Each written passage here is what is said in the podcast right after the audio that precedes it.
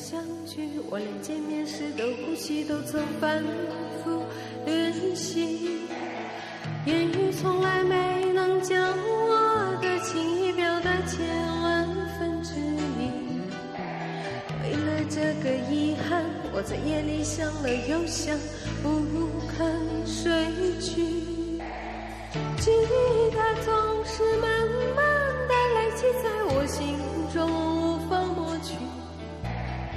为了你的承诺，我在最绝望的时候都忍着不哭泣。陌生的城市啊，熟悉的角落里，也曾彼此安慰，也曾相拥叹息。不管将要面对什么样的结局，在漫天风沙里望着你，伤的不能自己。多盼能送君千里，直到山穷水尽，一生和你相依。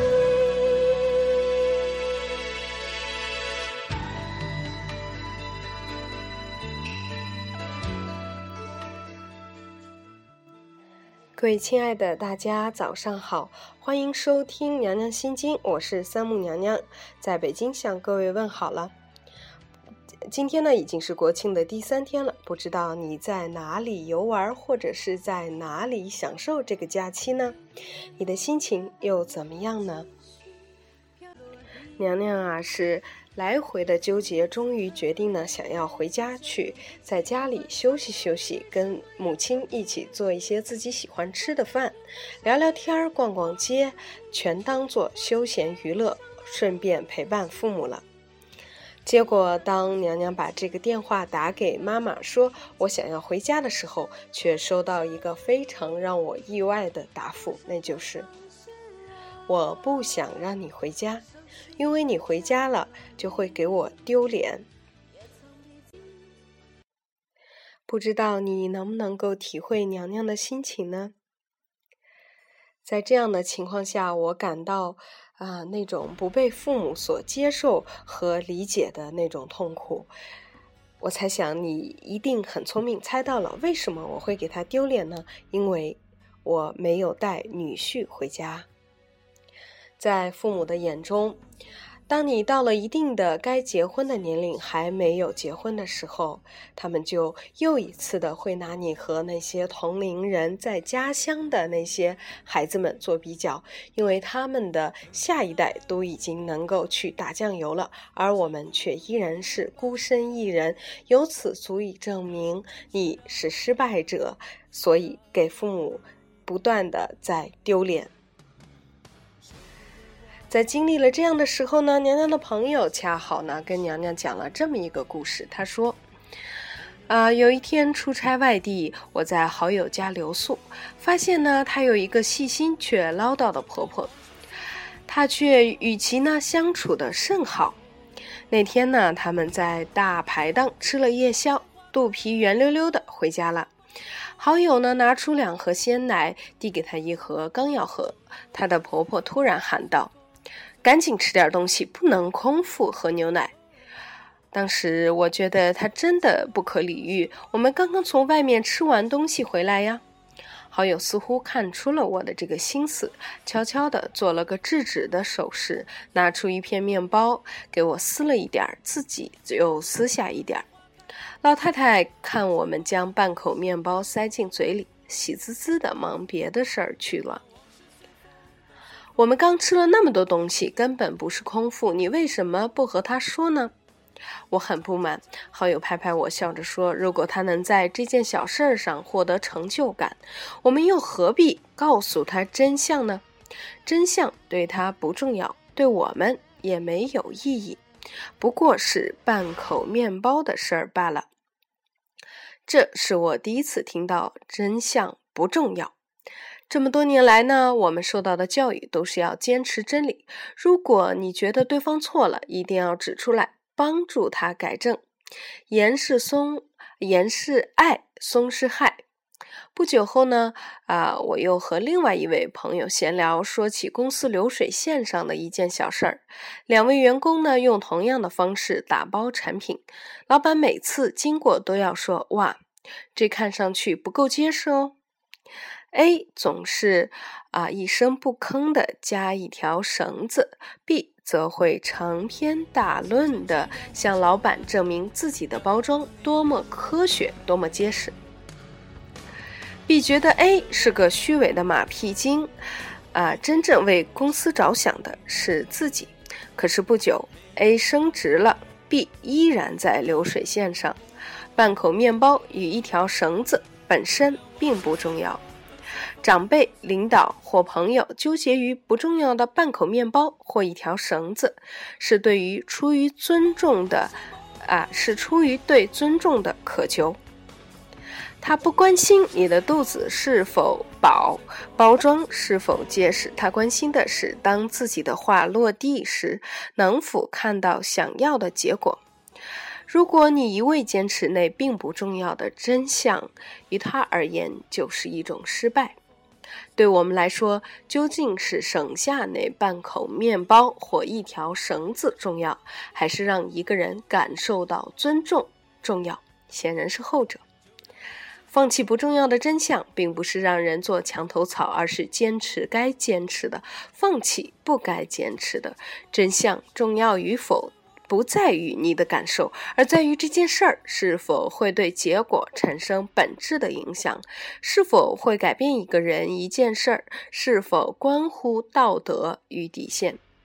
如果一个人常常凭着直觉去辩解，与忤逆，日积月累，你会成为一个真实却毫无教养的人。在无关紧要的真相上无谓消耗，使人际关系越来越糟。那其实不是追求真理，而是另外一种意义上的浪费生命。这就是娘娘的朋友给娘娘讲的故事。这个朋友呢，他试图通过。他对于这件事情的一些了解和知识，想要告诉我一个道理，那就是有的事儿你不必那么在乎，完全可以通过某种手段糊弄过去。于是呢，娘娘就非常的愿意接受他的这种说法，也跟随了他的这种行为。我就在我的朋友圈发了一个小广告，我说。我现在呢，想要租赁一个男朋友回家。这个男朋友呢，要求长相要端正，一表人才更好。但是最重要的事情是，你要会演戏。你要让我的父母感觉你是真实的我的男朋友，而不是被雇佣来在给父母撑面子的人。最后，我就啊，通过这个有趣的小测试呢，啊，也看到了很多我的朋友们对我的关心和一些体恤之意。有的朋友说：“嗯，你这是想假戏真做吧？”又有的朋友说：“你看看我行不行呢？”还有的朋友说：“已婚的行不行呢？”也有人呢问我说：“你这样子做，你家里人知道吗？”我只好回答说：“啊，我还巴不得他们知道呢，这样做才是真正的浪费金钱和生命。”我想问我这个朋友：“你所谓的真相不重要，真相完全可以掩盖下来。我们更要做的是对对方的尊重，让对方感到那种被重视的愉悦感和成就感。”那么，在面对我的这样一位母亲的时候，请问你如何做才能够做到最好呢？要么你可以永远不回家，以避免浪费你的时间、金钱以及损害他的颜面；要么呢，你可以租一个男朋友回家，假戏假做。至少让他看到是那么回事儿就行了，让那些街坊邻居知道你还是能嫁出去的就可以了。那你觉得这是浪费生命和金钱吗？亦或是我就硬着头皮回家吧，不管我的母亲怎么样看待我，不管别人怎么样说闲话，我依然是我，我尽我的孝道，让他们说去吧，让我的母亲，让在这种我穿行于街市的这种难以让他面对的情况下去再痛苦一次吧。你说什么样才是真正的孝呢？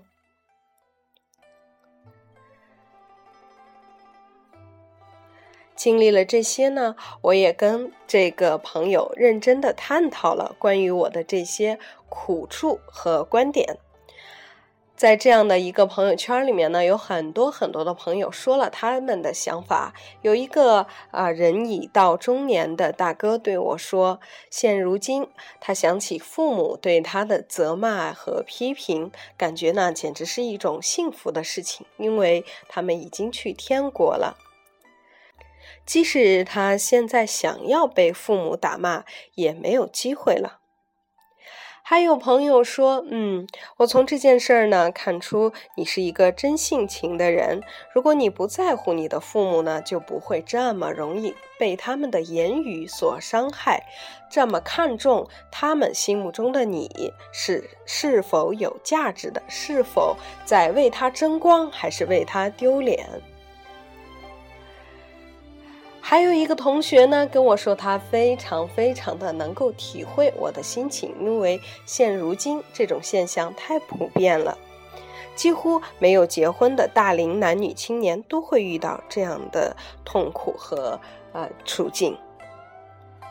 首先呢，娘娘非常感谢大家愿意和我来讨论这个话题。今天的节目呢，娘娘不想要得出任何的结论，只想要跟大家来聊一聊，在这些与你，在这些与你至关重要的家庭、亲人或者是恋爱关系上，你究竟是要追求能够去说真话的那种？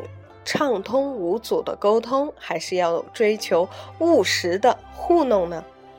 所谓的半片面包，所谓的低着头悄悄地给包装上加一根绳子，在娘娘看来呢，实际上已经默认了这个婆婆和这个老板是无法沟通的人。我们不去纠结我是否肚子是饱的，或者是否这个包装的绳子不够，而仅仅去糊弄过去罢了。就像现在的 iPhone 六和 iPhone 六 Plus。很多的网友呢指出了一个问题，那就是在乔布斯去世以后，由库克领导的苹果公司制造的新一代的苹果是会被扳弯的。那为什么会这样呢？有一个朋友跟我讲说，因为苹果手机追求的从来不是真正的硬件，很多其他的，比如三星、华为。联想等等等等，手机已经在不断的扩大屏幕的时候，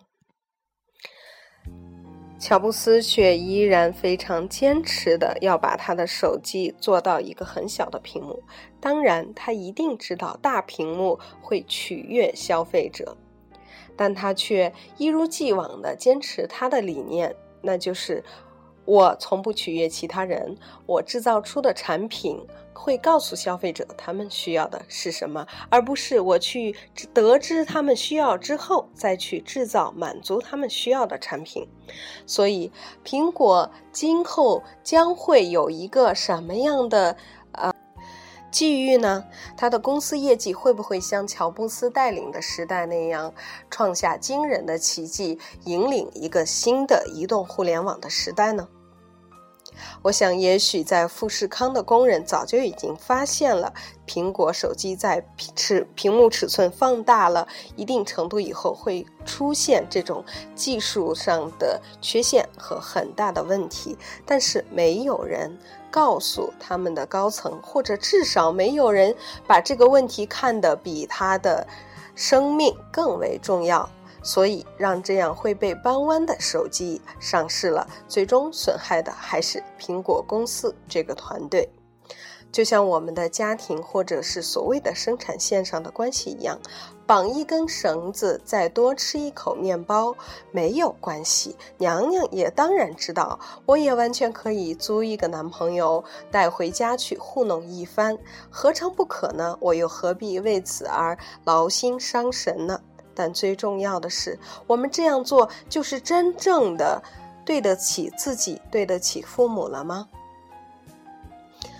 我当然知道，父母想要的不是虚假的租来的男朋友。那我这样做，岂不是看不起他的智商，也侮辱自己的诚实的品性吗？你说是不是这样呢？那么说到这里，如果要真正的能够和父母去沟通，和公司的领导去沟通，这需要的是双方都面对真相，而不是一味的想要通过所谓的这种权威上面的服从而得到一种所谓的成就感和满足感。大家想想，在你的所有的亲密关系里，你需要的是。真实的面对，无阻碍的沟通，啊，然后最实实在在的理解和支持，还是这种表面上虚假的糊弄和所谓的务实的沟通方式呢？也许你很开心的，愿意和这样的会耍小手段的人相处，觉得这样的人简直是太聪明了。那总有一天你会发现，在这样糊弄来糊弄去的人生以及啊相互的亲密关系里面，我们所能得到的不过是表面上的和谐和所谓的表面上的尊重和爱罢了。只不过今天你遇到的是一件小事儿，比如说是半口面包，或者是多给产品加一条绳子。